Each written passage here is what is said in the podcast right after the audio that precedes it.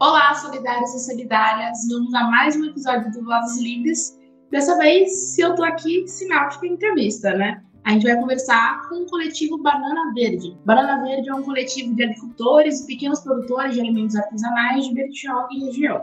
Reúne um time de cerca de 20 produtores. O coletivo já atua há cerca de três anos, desde o início da pandemia do Covid-19. Através de um canal online de comunicação, consumidor envia o pedido dele ao coletivo Banana Verde e os próprios produtores, além, é claro, de plantarem e colherem esses alimentos, organizam esses pedidos através de planilhas e realizam a entrega na casa do consumidor.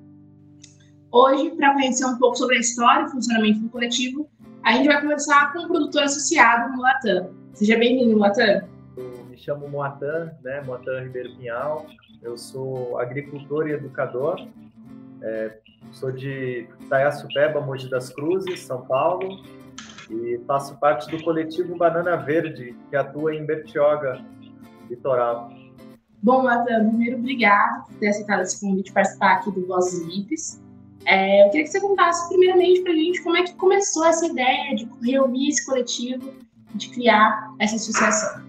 A história é até bem interessante, porque nós fazíamos uma feira no Sesc de Bertioga, uma feira, vou chamar de uma feira educacional, que trabalhava a questão de economia solidária, do pequeno produtor, de, de trazer o consumidor é, para compreender a, um pouco de consumo consciente.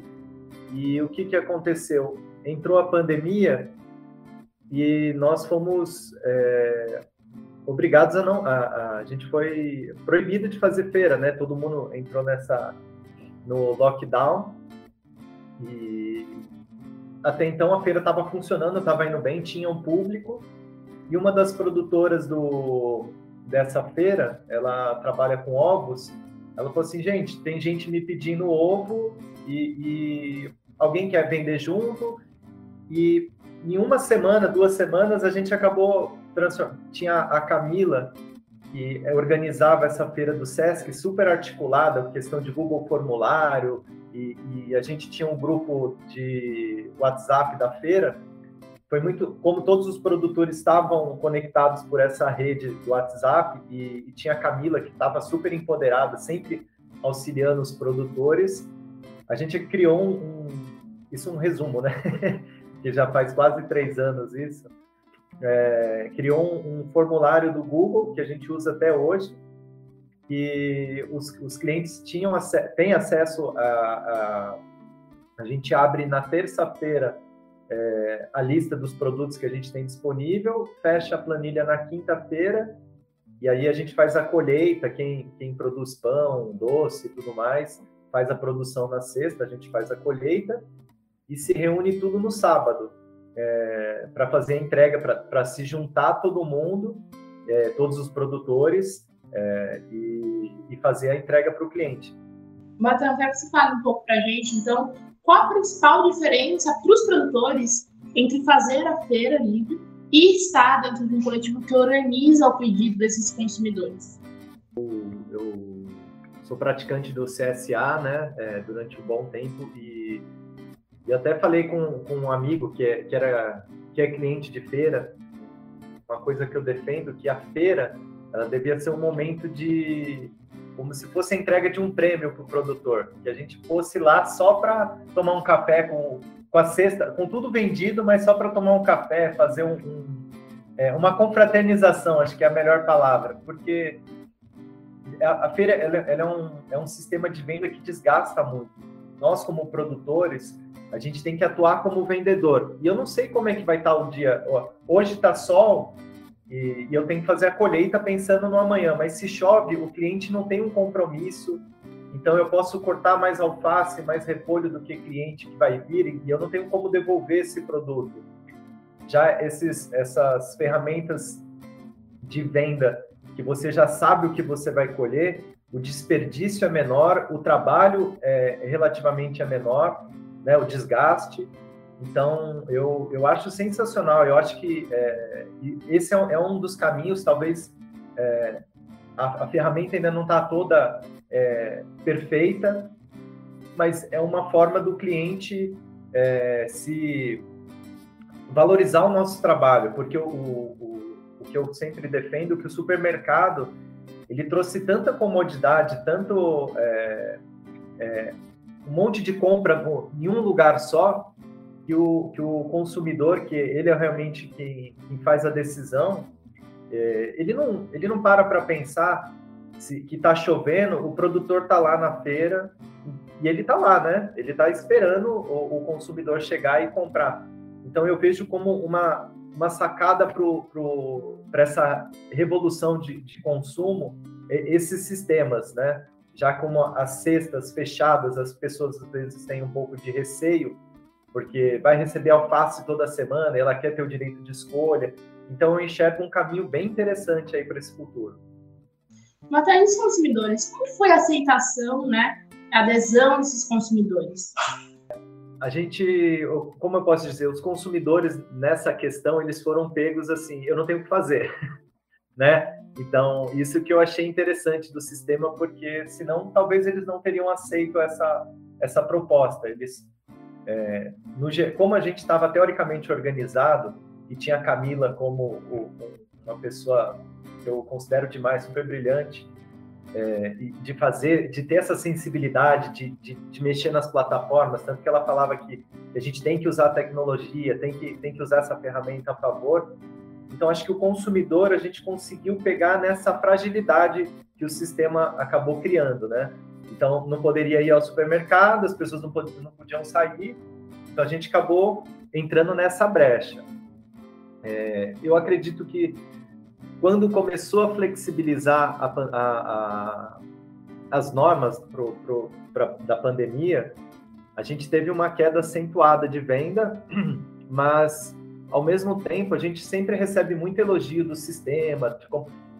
Muita gente reclama da plataforma, a gente sofreu bastante, que a gente tentou fazer um site, mas é, são muitas complexidades, porque a gente é, falava um modelo e aí eu não vou chamar de, de de calote ou golpe, mas é, aconteceram problemas né, nesse intercâmbio entre o pessoal, o rapaz, a pessoa do, do TI com a gente, é, de, de, entender, porque era tudo reunião online, acho que também tudo faz parte do aprendizado, mas hoje a gente ainda continua com esse sistema, é, ela chegou a representar é, na pandemia 90% da minha venda, então era foi algo que realmente salvou muito, assim, porque a gente não podia mais fazer feira, né? Era um momento, é, claro, a gente teve o, o, o, risco de ninguém sabia o que estava acontecendo, qual era a doença, mas a gente tinha que vender, não tinha o que a gente, assim como muita gente, é, a gente não tem carteira assinada, tinha que sair para para vender o produto. Então, quando deu uma flexibilizada, muita gente com a necessidade de querer ir pro, de sair, né? Uma desculpa assim, não, eu preciso sair para o mercado e tudo mais. Deu uma queda. Hoje a gente está é, num, num, num, equilíbrio que, que ela, ela chegou no, no que acho que é a realidade hoje, porque quando você trabalha com um pequeno produtor, com um, um produto artesanal, você consegue atingir bastante qualidade e que isso é o diferencial que o supermercado você tem rosto né? Você tem tem, tem um corpo por trás coisa que o mercado ele vai vai excluindo né? Ele vai tirando tudo isso e deixando uma máquina deixando as pessoas insensíveis a toda a situação. Certo e para a gente finalizar aqui a nossa entrevista a nossa última pergunta quais são os desafios do coletivo Banana Verde aí para o futuro?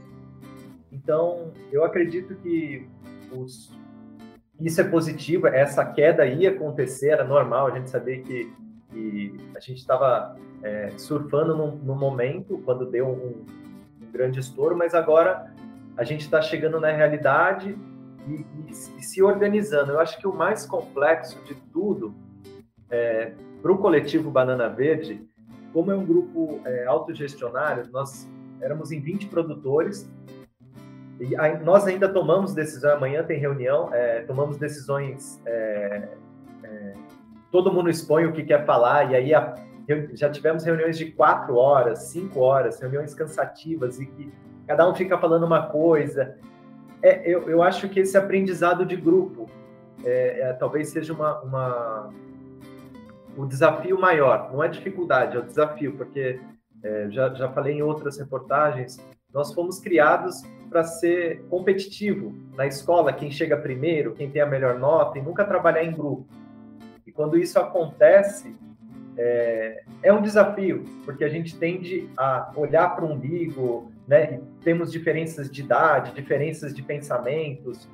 É, então, acho que esse é o, é o desafio bem interessante do, do, desse nosso coletivo, que talvez acho que estudando que daí é, começou a surgir a oportunidade de conhecer mais a economia solidária, a conversar mais com as pessoas, é, ler algumas coisas, você percebe que é, isso é, é, é, é no geral, né? Você trabalhar com pessoas, com grupos, é, é muito difícil, porque você dá voz, você equilibrar, equalizar todo esse o que o coletivo quer, a gente acaba passando pelas pessoas e isso é é o desafio, é o desafio do momento, né? É, o desafio da, do nosso século é a comunicação. Então, às vezes, muitas vezes, comunicação ela sai esquisita porque foi digitada, então a interpretação não tem conotação. A pessoa digitou sem uma vírgula, a outra já sentiu de um jeito. É, eu acho que é, esse é o grande desafio nosso e eu acredito que de muitos coletivos, né? É, são essas ferramentas, elas são essenciais para a gente combater essa questão do consumo, de, de valorizar o produtor, de, de se fortalecer, porque é em grupo que a gente é, consegue é, alcançar lugares mais distantes, mas sem um chefe, sem alguém para falar, ah, nós vamos por aqui, e, e ter esse cara tanto para guiar, tanto quanto para, se ele errar, ser culpado, eu acho que isso confunde bastante né, as pessoas, assim, de, uh, de, de pôr uma opinião, de isentar, porque a gente é, a, a, sociedade tem uma tendência de culpar, né? gerar culpado. Ah, deu errado, tem que ter um culpado. Mas não, é tudo é aprendizado. Então, eu acredito que esse é o nosso grande desafio, acho que, de, de, de como coletivo, é, é, é, todo, todo esse trabalho, as decisões, tudo.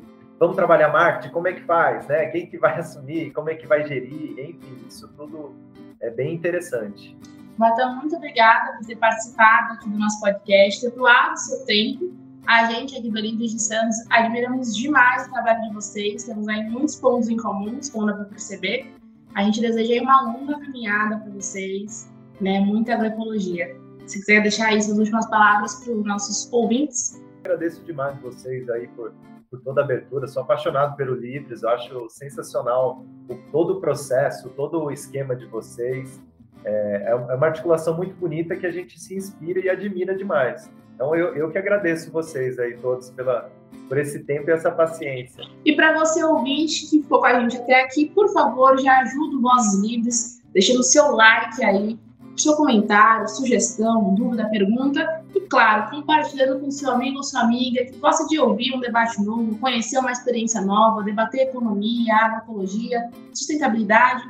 Compartilhe aí com a galera, beleza? Para você também que ouviu as críticas que o Moatan fez ao supermercado, se quiser saber um pouquinho mais e ouvir um debate de qualidade, volta até a nossa primeira temporada, que tem um episódio maravilhoso sobre supermercadismo. Vou deixar até aqui linkado no YouTube, ou para você que está em algum tocador de podcast, sobe um pouquinho, volta lá que você vai achar. Tá bom? A gente fica por aqui até a próxima.